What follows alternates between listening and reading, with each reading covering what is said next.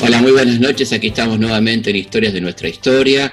Bueno, un programa muy interesante hoy sobre Bolsonaro, sobre este personaje latinoamericano, pero quería eh, mandarles un gran abrazo eh, a todas y a todos nuestros oyentes que nos acompañaron tan cálidamente durante todo este año, este año tan difícil que hemos tenido, muchas muestras de apoyo, mucha gente escuchando el programa por Spotify eh, de muchas partes del mundo, así que hacemos extensivo el saludo a toda la gente que nos escuchó en cualquier lugar del mundo, de muchos países, mucha gente de nuestro querido país que nos escuchó a través de la radio, en las 40 emisoras.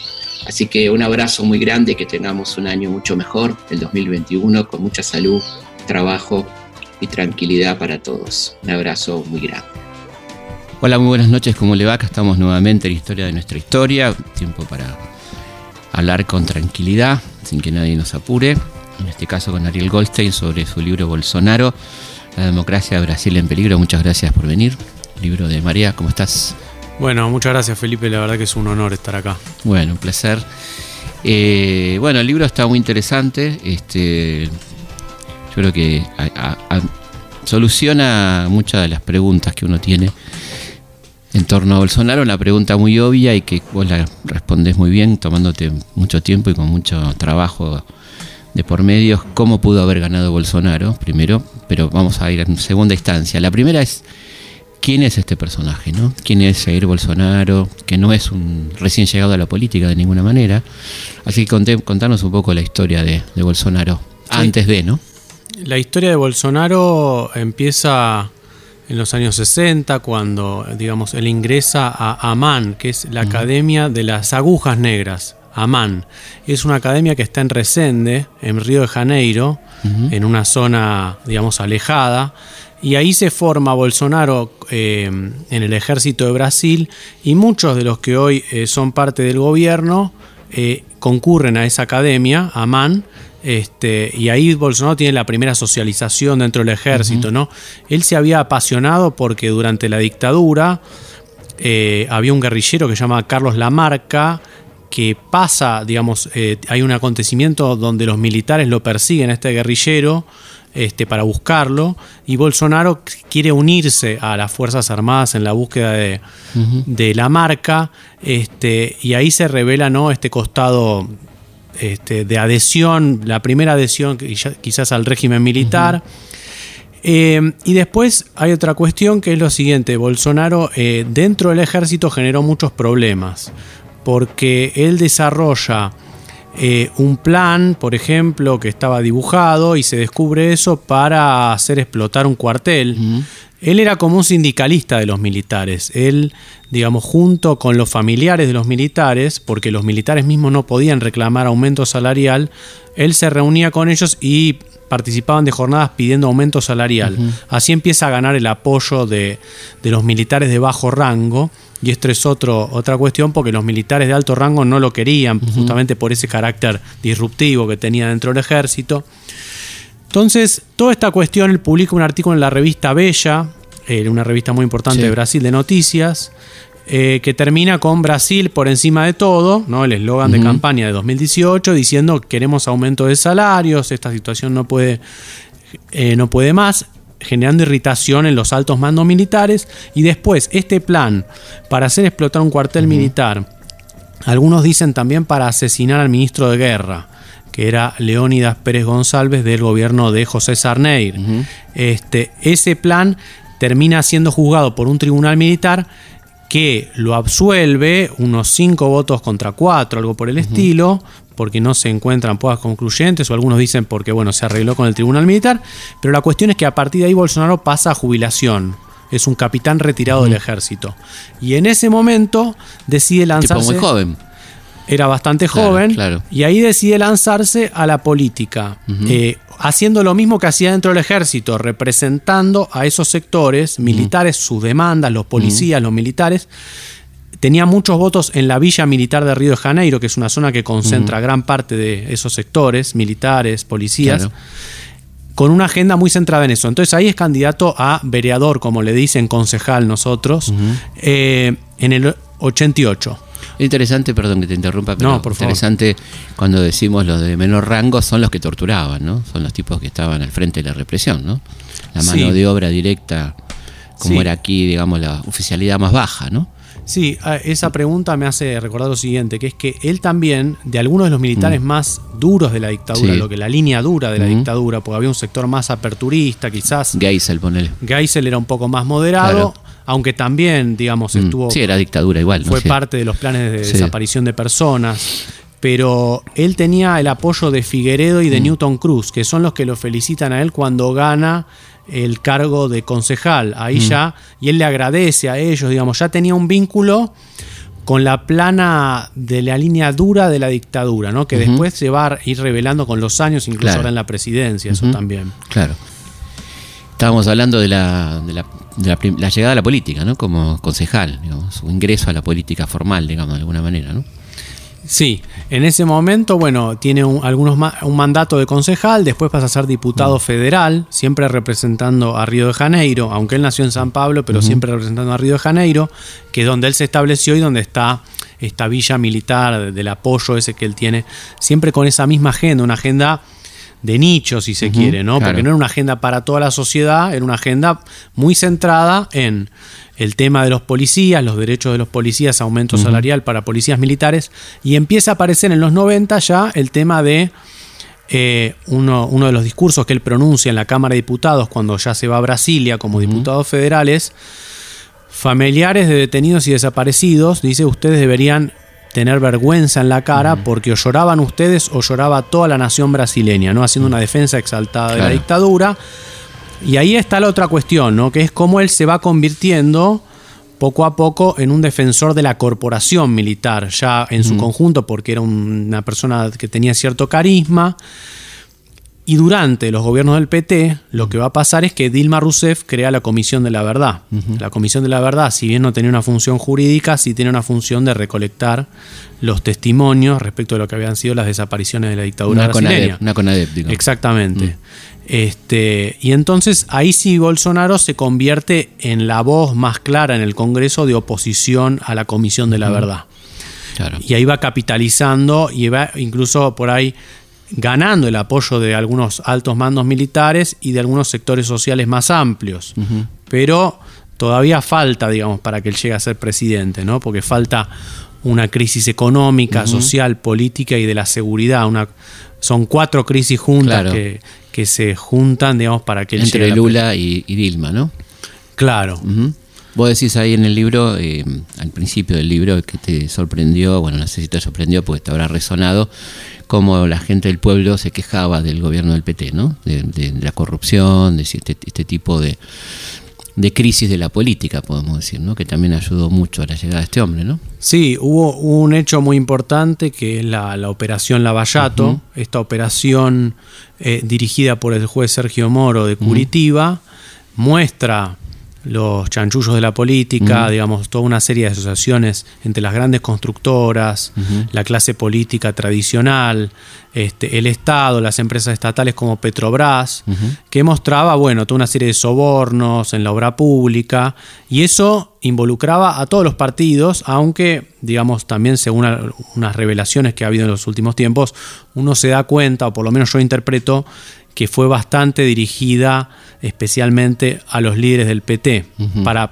para pegarle a los líderes del PT. Claro. No estoy diciendo con esto Que eran inocentes. ni que eran inocentes, ni que solo se haya cobrado a dirigentes del PT, porque están presos muchos políticos, como Eduardo Cunha, por ejemplo, Claro. que es el presidente de la Cámara de Diputados, bueno, Michel Temer, El, el ex- propio Temer, claro. el expresidente tuvo un problema con esto, este, muchos políticos, pero digo, se, se la agarraron especialmente con el PT como Claro. si el PT hubiera inventado, en una narrativa muy vinculada entre, entre los me- grandes medios de comunicación y el Poder Judicial, eh, y eso apareció, digamos, porque Claro. hubo revelaciones de un sitio de Estados Unidos que muestran la articulación que había, ¿no? Que Moro le avisaba a los medios cuándo iba a anunciar un caso, La revista Bella fue la de San Pablo, ¿no? Claro.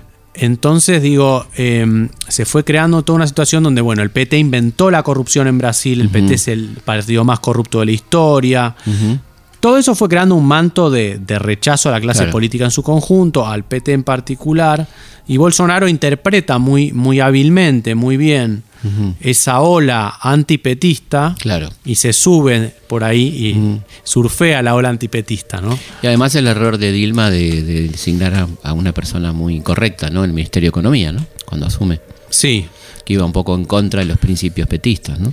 Sí, claro. Ella cuando, cuando asume el segundo mandato nombra a Joaquín Levy, que es un neoliberal, ex Banco de Boston, que aplica un ajuste económico que eso termina de fracturar el vínculo que existía entre los sectores populares y el gobierno del PT.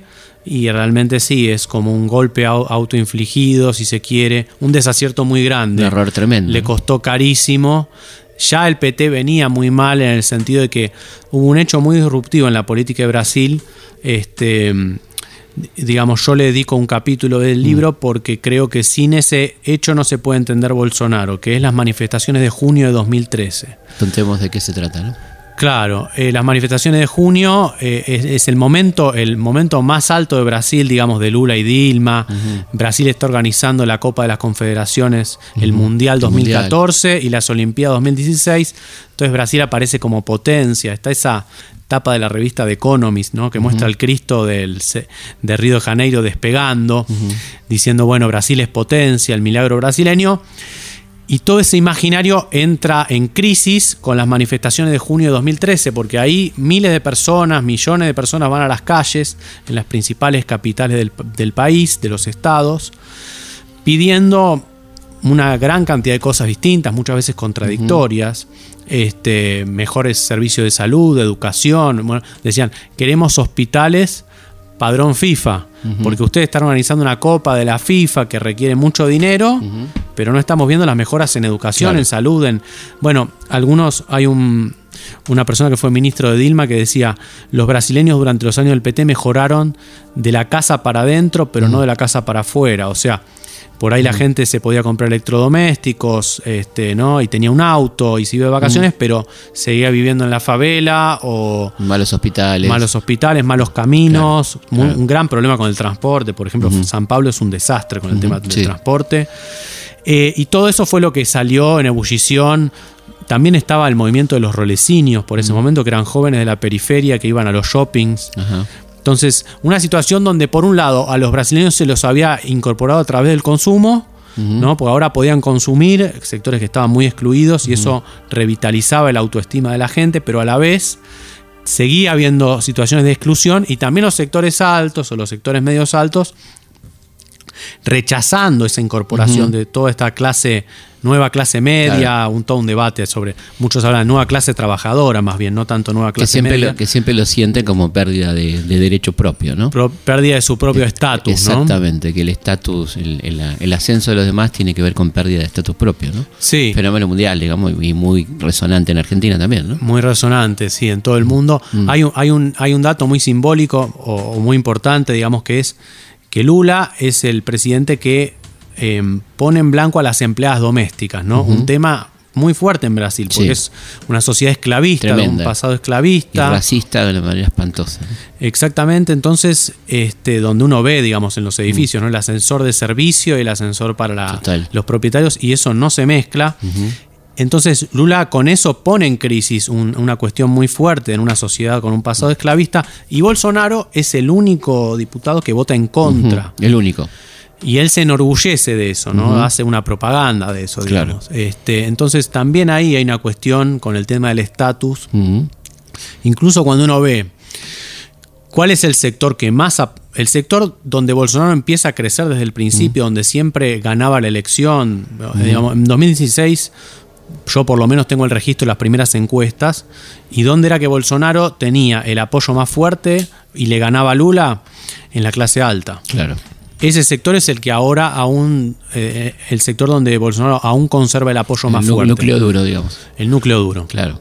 Pero, digamos, es vamos a ver un poco los, los mitos, ¿no? Si hasta qué punto son ciertos esto de que Lula sacó 30 millones de personas de la pobreza. ¿Es cierto no es cierto? ¿Qué pudiste ver vos, no? A mí me da la impresión de que hubo una movilidad social muy fuerte en los primeros años del PT, donde la economía crecía. Eso después se estancó justamente con la crisis económica de 2008. Pero el impacto en Brasil de esa crisis fue después, fue en 2012, ahí se empezó a ver los problemas. Claro. En ese momento Lula dice, bueno, miren que la, la- la economía no está sufriendo ningún problema. Lo que fue una ola allá fue una, fue una ola pequeña en Brasil, no, no tuvo impacto. Claro. Y le decía a la gente, consuman, consuman. Ahora, evidentemente hubo un frenazo de la economía fuerte en 2014. Este, y un problema con el gasto público que no Dilma Rousseff no logra anticiparse a esa cuestión. Por eso después tiene que hacer un ajuste salvaje Con con, este Levy. con Levy. Eh, me da la impresión de que sí, digamos, justamente Bolsonaro es un poco una reacción frente a esa movilidad social ascendente. Yo lo veo como una restauración de las jerarquías, como Claro. esta idea de vuelvan a poner en su lugar a los que tienen que estar en su lugar, desde arriba, ¿no? Pero que va permeando hacia abajo, ¿no? Esa idea del volver a todo a su lugar, ¿no? Sí, sí, exactamente. Eh, claro, porque hay, hay muchos casos, ¿no? Porque también Brasil no es solo es una sociedad esclavista, sino una sociedad autoritaria. Ujú. Hay muchas cuestiones del, del fantasma del autoritarismo, de cómo vuelve esa cuestión. ¿no? Este Roberto Damata, que era un antropo- es un antropólogo brasileño, dice, la pregunta que más caracteriza a Brasil es, usted sabe de con quién está hablando, ¿no? Que le dice un hombre, digamos, vestido de traje y corbata, le dice, le puede decir a alguien de la calle, Claro. usted sabe con quién está hablando. Esa es la, la, la demostración de jerarquía, ¿no? En un país, bueno, donde está... Que acá diríamos, usted no sabe quién soy yo.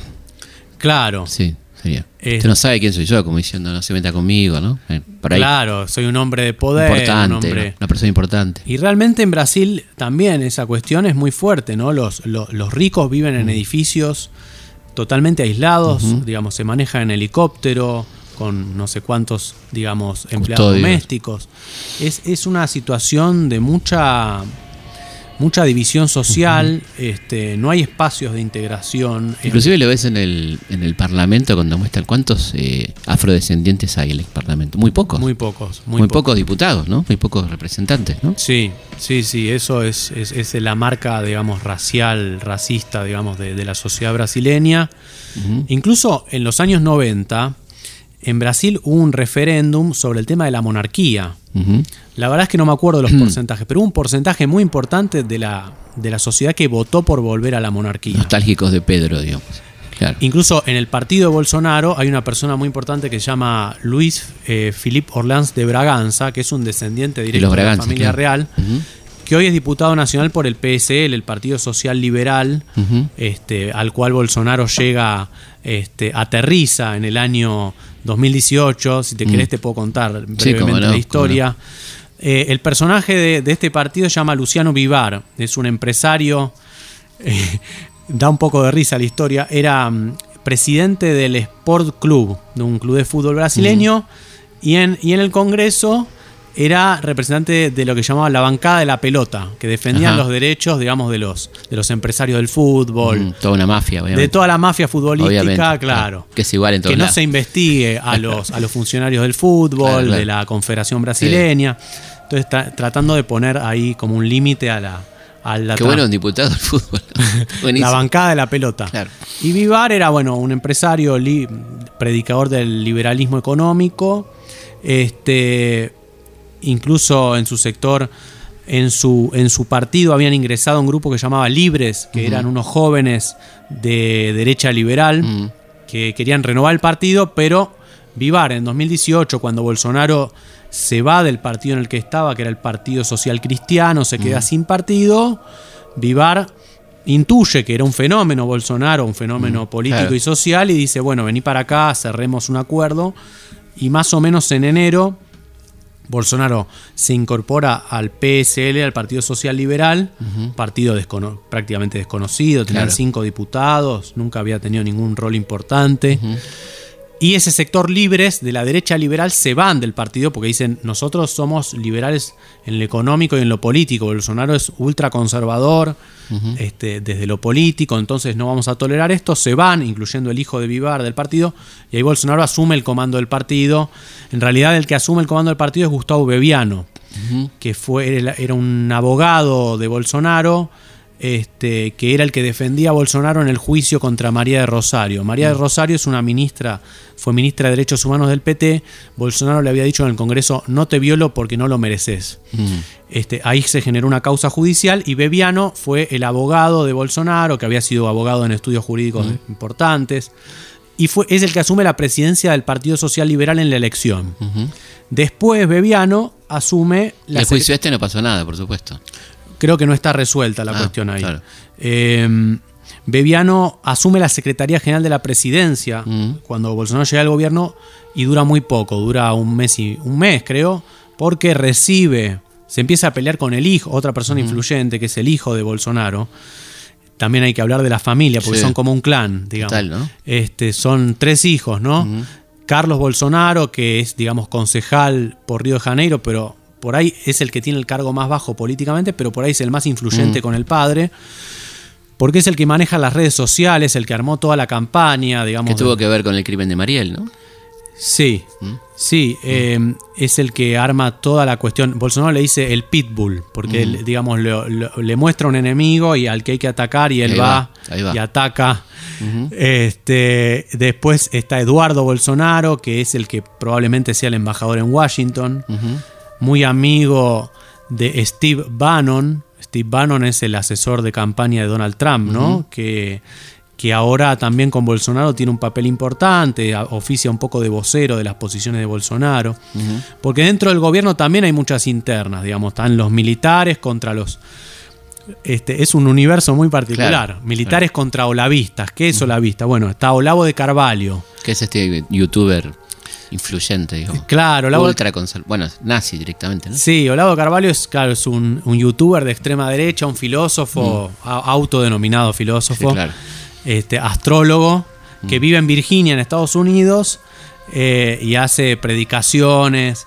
Y, y- y bueno, fue ganando. Después, por eso digo, 2013, las manifestaciones de junio de Sí. 2013 son un momento bisagra, porque a partir de ahí Olavo de Carvalho empieza a crecer en las redes, predicando. Claro. Este país está infiltrado de comunistas, saquemos a todos los comunistas y vamos algo a ser hermoso, felices. que, algo muy lindo dice el hombre que el FMI es, de izquierda, ¿no? El FMI de izquierda, sí, digamos, toda una serie de teorías de la conspiración. Es un, él da clases de filosofía, entre comillas, online y tiene muchos alumnos Claro. en esos cursos. Y su libro, que se llama Todo lo que usted precisa saber para no ser un idiota, Que no recomendamos. no, no, este, vendió 500.000 copias, es una cosa Claro. tremenda. Eh, y bueno, es un personaje muy influyente en el gobierno, Olavo de Carvalho. Este, y se enfrenta con los militares, los militares le devuelven el golpe, digamos, se enfrenta por, por Twitter, porque Claro. él vive en Virginia. Sigue vigente, claro. Este, entonces hay como dos gurús ahí también en Estados Unidos. Uno es Steve Bannon, que es el amigo de... Son, son todos como muy cercanos, ¿no? Este, está Felipe Martins, que es el asesor para relaciones internacionales de Bolsonaro, que es ex alumno de Olavo de Carvalho. Claro. Está Olavo de Carvalho, está Steve Bannon. O está- sea, el cerebro más importante es Olavo del Carvalho. Claro, Mm. y está y está el hijo, que es Eduardo Bolsonaro, que probablemente sea embajador en Washington, todavía no se votó eso. Ajá. Bolsonaro está desesperado para que lo nombren, este, para conseguir, porque digamos, incluso desde el punto de vista político, a Bolsonaro nombrar a su hijo como embajador en Washington, que es algo que probablemente o nunca se hizo o hace siglos que no se hace en la política de Brasil, una cosa de ese estilo que Porque revele- Itamaraty siempre fue una cancillería muy seria, digamos. ¿no? Claro. Y tiene una línea histórica de, de diplomacia, ¿no? Exactamente, entonces esto revela un nepotismo muy Claro. fuerte. Entonces le va a llevar un costo político grande nombrar a su hijo como embajador. Por otra parte, un dato no menor es que Donald Trump apoya ese nombramiento, lo cual revela el grado de, de interlocución y acuerdos que existen, por lo menos desde los presidentes. Claro. No, salió Donald Trump a decir, yo quiero decía este a pibe. Eduardo Bolsonaro como, como Claro. embajador en Washington y voy a nombrar a mi hijo, Eric Trump, en Brasilia. Claro, o sea- como emperadores, como reyes, digamos, ¿no? Claro, Claro. entonces es, es un nivel muy fuerte de, de acuerdo, por lo menos en lo ideológico. Sí. Este, Bueno, está claro que es el hombre de, de Trump en América Latina, ¿no? Sí, Sin duda. ¿no? sí, eso está muy claro. De hecho, cuando Bolsonaro asume, ni bien asume, le- acuerda con Mike Pompeo. Mike Pompeo es el enviado de Trump Claro. a la asunción de Bolsonaro, que es el canciller, ¿no? el secretario de Estado. Y ahí Bolsonaro con Mike Pompeo hablan y dicen, bueno, vamos a instalar una base militar eh, de Estados Unidos en Brasil. Bolsonaro lo anuncia, dice, quiero instalar, acorde esto, y eh, eso se revela y genera mucho malestar en los militares, que hay un sector nacionalista. Nacionalista, claro. Este, pero fíjense lo que había acordado, ¿no? Ya ni bien mm. asume, instalamos una base militar de Estados Unidos en Brasil. Por otra parte, si nosotros pensamos eh, una comparación de Brasil con Argentina, en algún punto no es tan extraño este alineamiento de Brasil con Estados Unidos. Es extraño en, un sentido de que en los últimos años Brasil se había despegado mucho, había buscado una política exterior independiente, pero, pero Brasil siempre estuvo más cerca de Estados Unidos que Argentina. Y la Segunda Guerra, por ejemplo, ¿no? La Segunda Guerra, como vos sabes mucho mejor que yo, revela todo el tema, ¿no? Fueron activos participantes, ¿no? Vargas, incluso el, presidente de Brasil, le cede el nordeste a Franklin Roosevelt para que instale bases militares para la Segunda Guerra. Claro. Hay una parte, las fuerzas expedicionarias de Brasil pelean en la Segunda Guerra Mundial en apoyo a Estados Unidos. Es otra tradición en ese sentido. Mm. Por eso por ahí no, no es tan chocante quizás este alineamiento de Bolsonaro con Trump para el público brasileño. Claro. Vamos a ir a una pausa y seguimos hablando con Ariel Goldstein sobre Bolsonaro enseguida. Historias de nuestra historia. Por Nacional. Seguimos en Historias de nuestra historia. Seguimos hablando con Ariel Gosten sobre su libro Bolsonaro, la democracia de Brasil en peligro. Estábamos un poco en la previa, ¿no? Hablando de todos estos personajes que, realmente es una novela de terror. Si no fuera tan dramático nos podríamos reír de todos estos tipos, ¿no? De, Oliva de Carvalho, todos estos tipos que son impresentables, ¿no? Sí, yo a veces me tomo esas licencias de reírme de algo que es terrible, está bien, porque lo miro un poco desde afuera. Mm. He visitado muchas veces Brasil, pero, mm. pero vivo en Argentina. Claro. Pero como me dijo un historiador brasileño, me dice, bueno, vos podés publicar esto, porque yo le pregunté a un historiador brasileño de la mm. Universidad de Minas Gerais, le pregunto, pero ¿no hay nada sobre Bolsonaro? En ese momento no había ningún libro, este era el único Probablemente sea el primer libro que salió en el mundo sobre Bolsonaro este.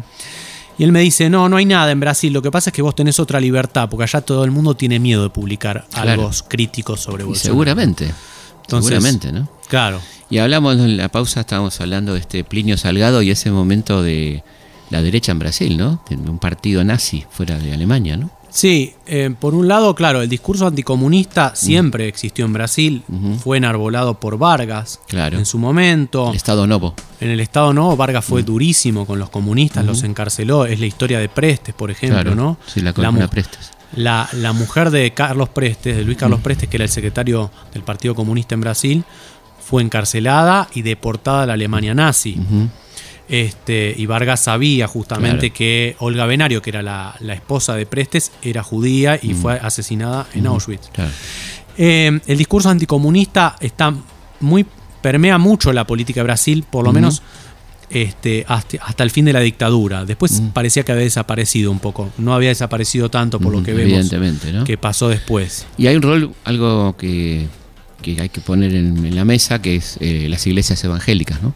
En todo esto. ¿no? Ese es un, tema en sí mismo, ¿no? Es un tema en sí mismo. Primero porque en América Latina están creciendo cada vez más.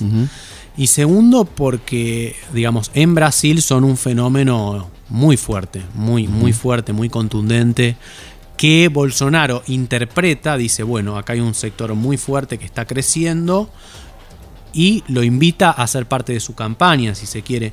Pero antes Lula lo había incorporado también, ¿no? Como el vicepresidente, ¿no? Sí, ¿Cómo es, ¿cómo es la historia esa de...? La historia, a mi modo de ver, es la siguiente. Eh, Lula, como es un político pragmático y tiene que gobernar, incorpora a sectores evangélicos a su alianza de gobierno. Esos sectores van creciendo cada vez más. En los años 2000, cuando es el momento, en 2003, donde empieza el primer bloque evangélico en el Congreso de Brasil. Eran aproximadamente 26 diputados hoy son 200 diputados y 8 senadores. Crecieron muchísimo. Son un tercio del Congreso, o más de un tercio del Congreso. Con mucho poder económico. con mucho poder económico, mediático, ¿no? Porque, por ejemplo, Edir Macedo, que es el, jefe, el obispo de la Iglesia Universal del Reino de Dios, es dueño de TV Record. TV Record, después de Globo, es el medio de comunicación de mayor audiencia. El y con todas estas series de Moisés, todo eso lo hicieron ellos, ¿no? Sí, y, recaudan mucho dinero con el diezmo, ¿no? Y todas las iglesias que tienen en, todo, en todo el país. Y en la Argentina. En la Argentina y en otros países, en África, en Angola, por ejemplo, ¿no? Eh, realmente es, tremendo el poder que tienen. Y, Lula los invita a formar parte del gobierno porque necesita construir alianzas con sectores. Claro. Ahora, ni, bien va pasando el tiempo, va entrando en conflicto la agenda del PT en materia eh, de educación, que era, bueno, combate contra la homofobia, ¿no? Una serie de... Evolutiva.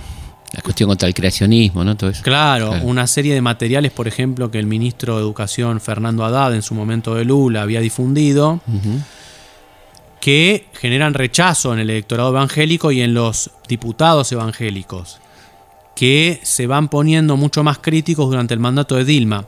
En 2013 pasa otra cosa, además de las manifestaciones. Hay un personaje que se llama Marco Feliciano. Marco Feliciano es un pastor evangélico que asume por primera vez la presidencia de la Comisión de Derechos Humanos de la Cámara de Diputados.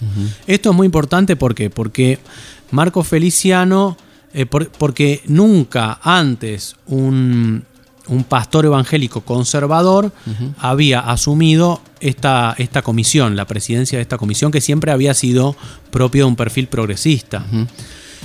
Eso genera un conflicto grande porque la izquierda empieza a atacar cómo puede ser que Marco Feliciano, que este pastor ultraconservador, esté presidiendo la Comisión eh, de Derechos Humanos.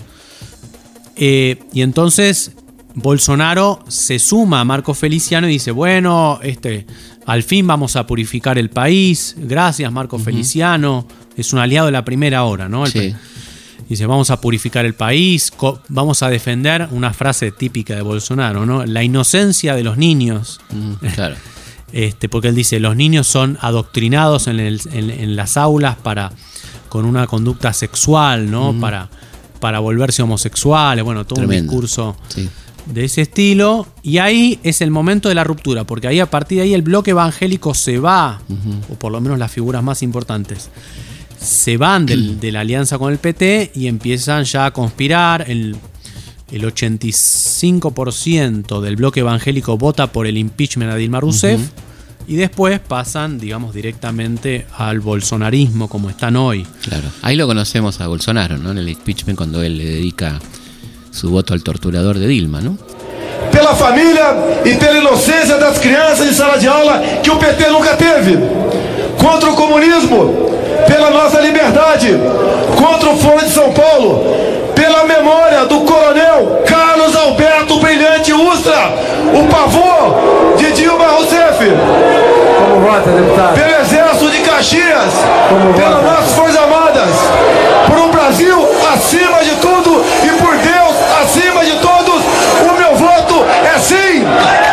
Así fue, ¿no? Es muy significativo ese momento, además, porque. La verdad que nadie lo conocía, acá no lo conocía nadie, digamos. Por supuesto en Brasil sí, pero digo, claro. no era una persona conocida. Sí, él es como, yo digo que ese momento es como el bautismo de la nueva derecha brasileña, ¿no? Donde diciendo, cuando salen del closet, diciendo, acá estamos, no tenemos miedo. Somos la dictadura. De decir lo que somos y lo defendemos, ¿no? Y entonces es muy llamativo el momento donde este, está detrás de Bolsonaro, está su hijo, Eduardo Bolsonaro, este que lo van a nombrar embajador en Washington. Y Bolsonaro dice, por la, la, memoria de Carlos Brillante Ustra, que fue el torturador mm. de Dilma Rousseff. Y atrás está el hijo y repite como el padre Carlos mm. Brillante Ustra. Entonces están mimetizados el hijo y mm. el padre en esta cosa macabra de reivindicar un personaje torturador de la dictadura. Es muy, muy siniestro todo eso. Ahí pasó a la fama el tipo. Internacional, quiero decir, ¿no? Sí, claro, mm. ahí ese es un momento fuerte para, para su carrera política, este, el momento ese, porque además, digamos, todos los votan, todos los diputados que votan contra el impeachment de Dilma hacen una defensa muy conservadora del voto de impeachment, diciendo por la familia, por el mm. cristianismo, por la tradición, por la nación, todos envueltos con las banderas de cada uno de los estados a los cuales pertenecían. Tremendo, ¿no? Un momento tremendo. Falta, nos queda poco tiempo y no podemos dejar de hablar de cómo Bolsonaro llega a los sectores populares, ¿no? De dónde viene la adhesión tan importante para el voto de los sectores populares de Brasil, cómo se dio ese proceso, ¿no? Bueno, Bolsonaro es el primer líder de la derecha en Brasil que iba a los aeropuertos y en los aeropuertos multitudes coreando mito, mito, el capitán, el capitán, ¿no? este, en ese contexto donde hay un auge de la criminalidad fuerte en Brasil, de, no, no olvidemos que de las 10 ciudades más peligrosas del mundo, digamos, este, hay varias que son de Brasil, Claro. digamos, o sea, em, perdón, de las 50 ciudades más peligrosas del mundo, 17 son brasileñas, Ah, bueno, esa es la cifra. Excelente. Entonces, digo, en ese contexto, Bolsonaro aparece como el militar que va a poner orden, ¿no? Este, incluso yo me sorprendí, porque cuando estuve en Brasil el año pasado, ya con el ojo en Bolsonaro, taxistas me decían, yo voy a votar en Lula, pero bueno, por ahí está preso, entonces voy a votar por Bolsonaro. Y uno dice, pero ¿cómo puede ser esto? Bueno, 10 de la noche. Pero Lula y Bolsonaro tienen algunas características comunes por más que parezca muy extraño. Primero, los dos le hablan al pueblo, manejan un lenguaje popular, simple. Sí, directo. Bolsonaro, si uno lo ve, los discursos que él dice son muy parecidos el uno al otro, siempre hace referencia a los mismos temas, la familia. Brasil, la, la nación, contra la izquierda. Sí. Entonces es un lenguaje simple, llano, que le llega al pueblo. Entonces hablan como el pueblo, tienen raíz popular y también Lula representó como caudillo popular una forma de orden en Brasil y Bolsonaro viene a representar otra forma de orden, ¿no? Una-. Un orden más autoritario, ¿no? Un orden este, mucho más eh, desde arriba, jerárquico si se quiere, pero orden al fin y eso es lo que la gente estaba buscando en esa coyuntura tan, tan difícil de Brasil, digamos, del año 2018 con una crisis económica tremenda, gran auge del desempleo, de la criminalidad Del delito, claro. de las facciones criminales, ¿no? Porque algunas, incluso algunas facciones criminales en Brasil están ligadas a sectores locales del PT. Digo, aparecen ahí vinculaciones muy problemáticas que, que hacen estallar un poco la, la visión desde arriba que uno Claro. podría tener. Y, y algunos estudios mostraban ¿no? que dentro de los, del morro, por ejemplo en Porto Alegre, donde se sufre el problema del narcotráfico, a veces dentro del morro es más seguro que afuera, porque Claro. dentro están los narcotraficantes que dicen, bueno, hasta acá es así, afuera... Claro, a este no lo toques, claro. Y había un chico en, una, en un estudio que se hizo que decía, yo voy a votar a Bolsonaro porque si Bolsonaro gana, Brasil va a ser seguro como es acá dentro del morro, ¿no? Tremendo. claro. Este, y no como afuera, que es mucho más peligroso. Siempre hay un problema en el, en el progresismo para entender que mm, los más perjudicados por la inseguridad son los pobres. ¿no? Sí, hay un, hay Cuesta, un- cuesta hay- mucho entender eso, ¿no? hay un problema fuerte ahí, por lo menos durante lo que se llamó el- el- la, la marea rosa, los Ujú. gobiernos progresistas Sí, de los sí, últimos años, que todos tuvieron problemas para atacar de forma eficiente, digamos, el La tema de la criminalidad. Claro, que es lo criminalidad. que lo más afectado son la gente más indefensa, la que está viviendo sin, y que nunca va a salir en el diario, ¿no? Le robaron o qué sé yo, porque se supone que es natural, entre comillas, ¿no? Sí, Entonces exactamente. esto también debe explicar esa búsqueda desesperada, entre comillas, de seguridad, ¿no? sí, Entre muchas comillas, ¿no?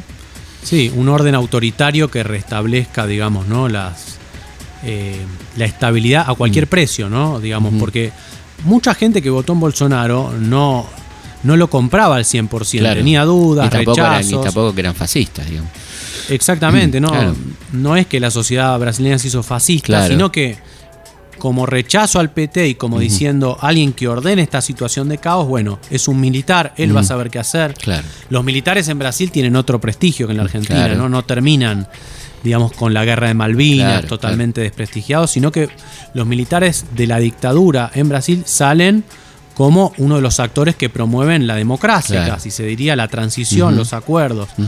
José Sarney, que fue el primer presidente eh, de la democracia en Brasil, era del partido de la dictadura, era de Mm. Arena. Arena, claro. Entonces ahí vemos Una dictadura larguísima. nunca De 1964, ¿no? En adelante. del 64 al 85, nunca en. Brasil se habló de juicios, digamos, por lesa Ujú. humanidad. Sí, sí. Entonces es una situación muy distinta, ¿no? El pasado de la dictadura de Brasil no se revisó y ahora vuelve, ¿no? Claro. Con toda la fuerza con Bolsonaro. Ujú. Sí, y además no hubo, claro, no hubo juicios, no hubo nada de lo que, tampoco hubo la magnitud de represión que hubo acá, ¿no?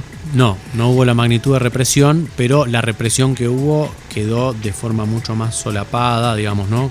Incluso este, el, este 31 de marzo, que se cumplió un aniversario del golpe militar en Brasil, Bolsonaro hace un video en la presidencia diciendo, diciendo en el 64 éramos familia, iglesia, madres y padres contra el comunismo, nos rebelamos y salvamos a Brasil, ¿no? Que es la misma respuesta que le da Bolsonaro a Michelle Bachelet, cuando Michelle Bachelet dice cuidado con los derechos humanos en Brasil, en el reporte de la ONU, Sí.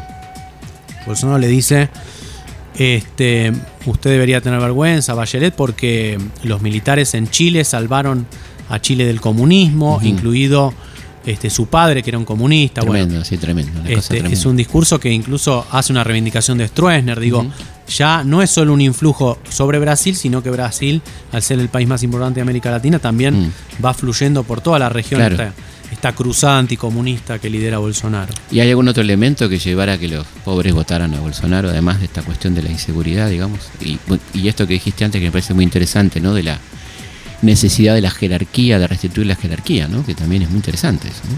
Sí, bueno, el, el otro elemento, aunque se complementa con esto, es la frustración, porque eh, estos, esta- la gente, digamos, más pobre de Brasil había visto durante los gobiernos del PT que su situación mejoraba. Ujú. Hay estudios que se han hecho donde la gente decía, bueno, ahora me puedo comprar zapatillas nuevas, ahora me puedo poner una dentadura, Claro. ¿no? Que mucha gente tiene problemas con el- la salud dental Para comer, digamos. ¿no? para, Sí. con el Bolsa Familia mucha Claro. gente pudo comer. Entonces había como una idea de, bueno, vamos a brillar, ahora voy a brillar, ahora tengo... Mañana va a ser mejor. ¿no? Como diciendo, hay un futuro. Claro. Y de repente, en 2014, eso se corta totalmente. Viene la crisis económica y esa gente que estaba atada con alambre, digamos, por Mm. decir algo, estaba colgada del alambre del Estado en el sentido de que estaba subsistiendo duramente con políticas sociales y con algunas changas, eso se cae. Y viene Claro. una frustración muy grande. Y entre comillas, el culpable es Lula, Dilma, que robaron y se robaron todo. ¿no? Y ese discurso se vuelve muy eficaz en ese contexto de crisis económica y de la seguridad. ¿no? ¿Y hoy en qué punto estamos? Bajó mucho la popularidad, ¿no? ¿Cómo- Hoy cómo- estamos en un momento donde yo creo que Bolsonaro está repitiendo la estrategia de la campaña, que le fue muy efectiva en la campaña, porque le permitió unir a los evangélicos, a los ruralistas, ¿no? Claro. Es un sector que no mencionamos, pero es muy importante. El sector del campo, ¿no? Que Bolsonaro le prometió en la campaña, los voy a sacar a los tiros, a los los movimientos sociales tierra, del claro. campo. Los en tierra, que es un movimiento muy importante, ¿no? Claro. Entonces, eh, ese discurso en la campaña de Brasil va a ser Venezuela Mm. si gana el PT contra el comunismo. Ese discurso ultraconservador le permitió aglutinar a los evangélicos, a los militares, a los ruralistas y al Mm. mercado financiero. Ahora, él sigue eh, desarrollando ese mismo discurso en la presidencia, sin mostrar resultados económicos significativos, y entonces ese discurso que en la campaña le fue muy efectivo, hoy en la presidencia, esa polarización permanente, ¿no? Al estilo de Trump, Sí, pero en Estados Unidos la economía sí está creciendo, en Brasil no. claro. Eh, y además es otra sociedad muy distinta, pero ese discurso lo está llevando un poco a una pérdida de popularidad significativa y hoy está volviendo a ese nicho, ¿no? A la clase alta, a los militares, a los evangélicos. Los evangélicos, claro, como son un sector más amplio de la población, Bolsonaro está recayendo cada vez más en ese sector para sustentar su popularidad. Claro. O sea, se está quedando con el núcleo duro. Está volviendo a ese núcleo originario. No sé si va a ser, digamos, un derrotero lineal. Claro. Quizás pase algo que, que revierte esta situación, pero es la tendencia que, que existe desde que asumió la presidencia, donde no ha logrado mostrar resultados económicos significativos, sino más bien lo contrario. Los números son duros para Brasil. Está creciendo con todo el viento a favor, digamos, con el pronóstico más optimista, crecería 0,5 del PBI. Para Brasil es pésimo. Tremendo, es una gran potencia, claro. porque Brasil precisa crecer para que el, el desastre social que tiene, la desigualdad, no se le vuelva inmanejable. Claro, cosa que puede ocurrir, digamos. Sí. ¿Y el estado de Lula hoy cómo está la cosa? ¿La posibilidad de libertad? ¿Cómo está el asunto? Bueno, Lula ha rechazado hace unos días el tema de eh, la posibilidad de salir a un régimen semiabierto, como le llaman, de, de, de cumplir la pena en prisión domiciliaria, porque él dice, bueno, yo quiero demostrar mi inocencia, pero por el momento la situación está... eh, lo que pasa es que, claro, la revelación de los chanchullos del juez Sergio Moro, que le, le hackearon el celular y Sí, se mostró toda- todas sus conversaciones con el fiscal del Sí. Añol, que muestran esa cosa, la de la, la animadversión al PT y a Lula, muestran, digamos, pone en crisis un poco el juzgamiento de Lula, Mm, muestra sí. la parcialidad. Pero por ahora, bueno, esto, esto genera presiones, este ofrecimiento a Lula del Claro, régimen que viene por eso. viene por eso, pero, pero bueno, es, es un poco impredecible. Pero también hubo un cambio de humor en la prensa, ¿no? En cómo lo trata la prensa a Bolsonaro, ¿no? Sí, sí, la, la prensa siempre fue mm, crítica de Bolsonaro. El problema de la campaña fue que equipararon a... Por eso Bolsonaro también ataca tanto a la prensa, porque Claro. la prensa lo ha atacado mucho a él. Pero Sí. en la campaña el error de la prensa... Bueno, primero ellos crearon la prensa brasileña hegemónica. Mm, Que era el monstruo. creó la idea de que el, el gobierno del PT era ultra corrupto, los únicos corruptos que eran Venezuela, que eran Mm. Claro. chavistas, y eso no es cierto. Si uno ve, digamos, lo que hizo el gobierno del PT, fueron reformas mucho más este, encuadradas dentro del respeto por la democracia Sí. liberal que el caso venezolano. Moderadas, digamos. Claro. Claro, este, pero bueno, entonces en la campaña em, la prensa brasileña dijo, acá hay dos extremos, está el chavismo del PT y el autoritarismo de Bolsonaro, como si fueran lo mismo. Claro, claro. Sobre todo, esto es, digamos, este, mm, incomprensible considerando que el candidato del PT era de los sectores moderados del Claro. PT, era Fernando Haddad, Sí. que es un profesor universitario, Ministro de Educación. ministro de Educación, digamos, Mm. con una línea muy, muy mm, moderada, siempre tratando de, de no generar ningún tipo de... Es Claro. un conciliador, digamos, ¿no? Sí, sí. Este, y sin embargo se lo acusaba, digamos, de chavista, de que iba a gobernar con Lula desde la cárcel. Bueno, ese era el, el argumento de Bolsonaro, ¿no? Vamos a poner un preso. Claro. Porque también ahí hay que ver lo que pasó, ¿no? Porque Bolsonaro usó este discurso, digamos, van a poner un preso desde Curitiba a gobernar el país, un criminal. Claro. Y la gente estaba harta de los criminales, de, los, sí, sí. de los- de los corruptos, de los de lo de la inseguridad. Entonces asociaba a Lula Mm. Claro. con las facciones del crimen, digo, claro. y Bolsonaro usó todo ese discurso muy inteligentemente. Y ahora, ahora lo que yo creo que es probable que pase, y así digamos lanzo una posibilidad, es que hay un personaje que, del cual no se habla mucho en la Argentina y deberíamos eh, hablar más por el peso que tiene la política de Brasil, que es Jo- Joao Doria. Doria es gobernador de San Pablo. En la campaña él adhiere a este discurso de bandido bueno es bandido muerto, bandido bueno es bandido en la cárcel, este discurso bolsonarista.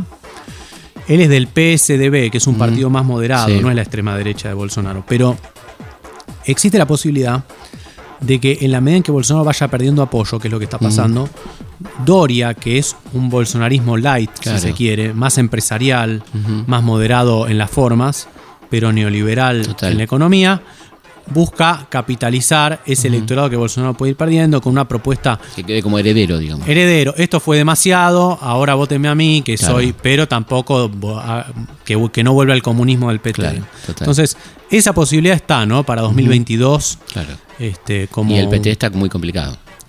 la izquierda en Brasil está, Está en un complicado. momento muy difícil porque hay mucha desunión, hay distintas, distintos grupos.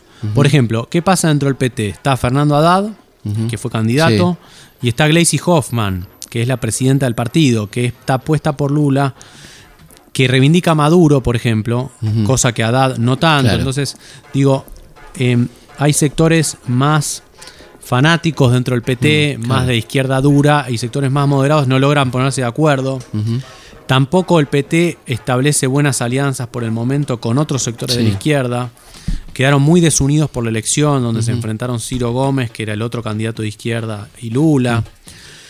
Eh, Todo esto beneficiando a Bolsonaro, por eso es muy preocupante, Claro. porque quizás si la izquierda estuviera un poco más unida, podrían aprovechar, incluso aliándose con sectores Claro. de centro, eh, justamente este momento donde Bolsonaro está cayendo en la popularidad, pero por el momento no.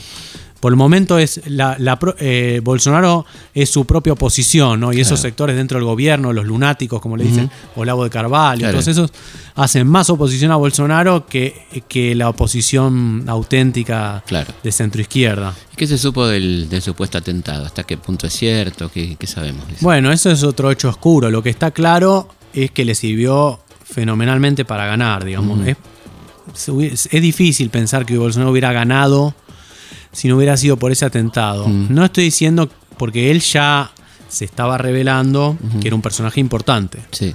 Y por ahí hubiera salido segundo. Pero yo no creo que hubiera ganado porque eso le dio toda una Sí, mística. capitán y todo. Y además no sabía hablar en los debates y eso con eso dijo, bueno, yo estoy mal de salud, no, No puedo puedo participar en ningún debate. Eh, le dio un margen de maniobra que no tenía, una popularidad, incluso en las Sí. iglesias evangélicas, en, en las misas que se hacían. La gente llevaba remeras que decían mi partido es Brasil, que era la remera que Bolsonaro tenía Mm, puesta el día claro. que fue acuchillado, manchadas de, de pintura roja, con la sangre, claro. simbolizando la sangre de Bolsonaro. Se hizo todo un culto de eso y mucha gente, yo seguía las redes sociales de Bolsonaro en ese momento Mm. y mucha gente le dice, bueno, ahora este, yo lo voy a votar, porque Claro. fue, fue visto como una demostración, Claro. una Sí, señal, casi una Sí, señal divina. Sí, sí, sí, claro. ¿Y, y qué, hasta qué punto fue verídico ese, ese atentado? Eso es difícil de Muy saber. raro, ¿no? Las imágenes son rarísimas. ¿no? Las imágenes son raras. eh, a mí, de todos modos, me resulta difícil pensar que todo hubiera sido una conspiración. No estoy diciendo que sea imposible. Mm. Claro. Estoy diciendo que me resulta Tratándose del personaje que se trata, por otra parte, ¿no? Digo, Claro. El tipo permite Sí, no, cualquier hipótesis, ¿no? cualquier cosa. Pero, Claro. pero la cuestión es que él fue atendido en varios hospitales de, Mm, de. Brasil Ujú. por un cuerpo médico amplio. Claro, se ponen en juego carreras médicas ahí. Claro, sería difícil pensar que mm, fue operado varias veces por cirugía, ¿no? Digamos, no, no una vez, sino muchas. claro, Eh, es difícil pensar que hubiera sido toda una conspiración, pero no lo descarto igual. claro, claro. Bueno, Ariel, muchísimas gracias, la verdad que es muy interesante. Te agradezco mucho, Felipe, la verdad, Bueno. un honor haber estado acá. Bueno, muchísimas gracias. ¿eh? Recomendamos entonces, editora- editado por Marea, Bolsonaro, la democracia de Brasil en peligro, Ariel Goldstein. Bueno, estamos llegando al final del programa. Les quiero mandar un gran abrazo, desearles un muy buen 2021, que va a empezar difícil, como todos sabemos, pero esperemos que vayamos a un año mejor, a un año más tranquilo y con mucha salud. Un abrazo muy grande y muchas felicidades para todas y todos los oyentes. Nos vemos pronto. Historias de nuestra historia. Conducción, Felipe Piña. Producción, Cecilia Musioli. Edición, Martín Mesuti. Amor daquela vez como se fosse a última. Beijou sua mulher como se fosse a última. E cada filho seu como se fosse o único. E atravessou a rua com seu passo tímido. Subiu a construção como se fosse máquina. Ergueu no patamar quatro paredes sólidas. Tijolo com tijolo num desenho mágico. Seus olhos embotados de cimento e lágrima. Sentou pra descansar como se fosse sábado. Comeu feijão com arroz como se fosse um príncipe. Bebeu e soluçou como se fosse um náufrago. Dançou e gargalhou como se ouvisse música. E tropeçou no céu como se fosse um bêbado. E flutuou no ar como se fosse um pássaro. E se acabou no chão feito um pacote flácido. Agonizou no meio do passeio público. Morreu na contramão, atrapalhando o tráfego.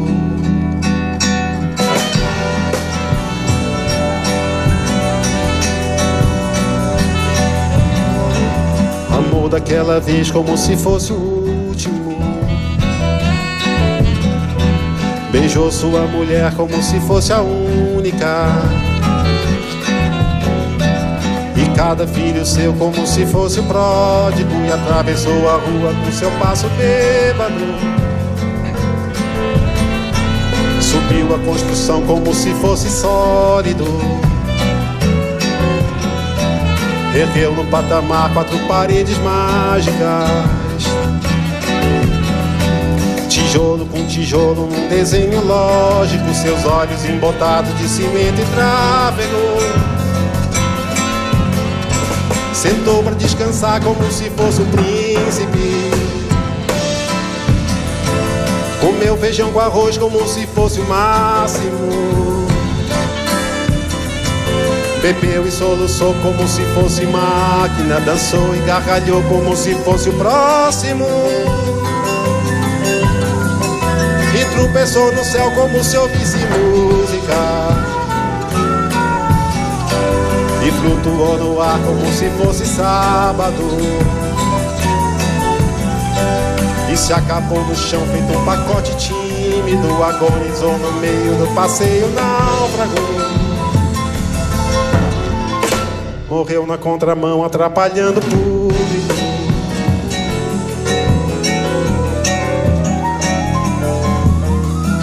Amor daquela vez, como se fosse máquina, beijou sua mulher, como se fosse lógico, ergueu no patamar. Quatro paredes flácidas, sentou para descansar, como se fosse um pássaro, flutuou no ar, como se fosse um príncipe, se acabou no chão, feito um pacote bêbado. Morreu na contramão, atrapalhando o sábado.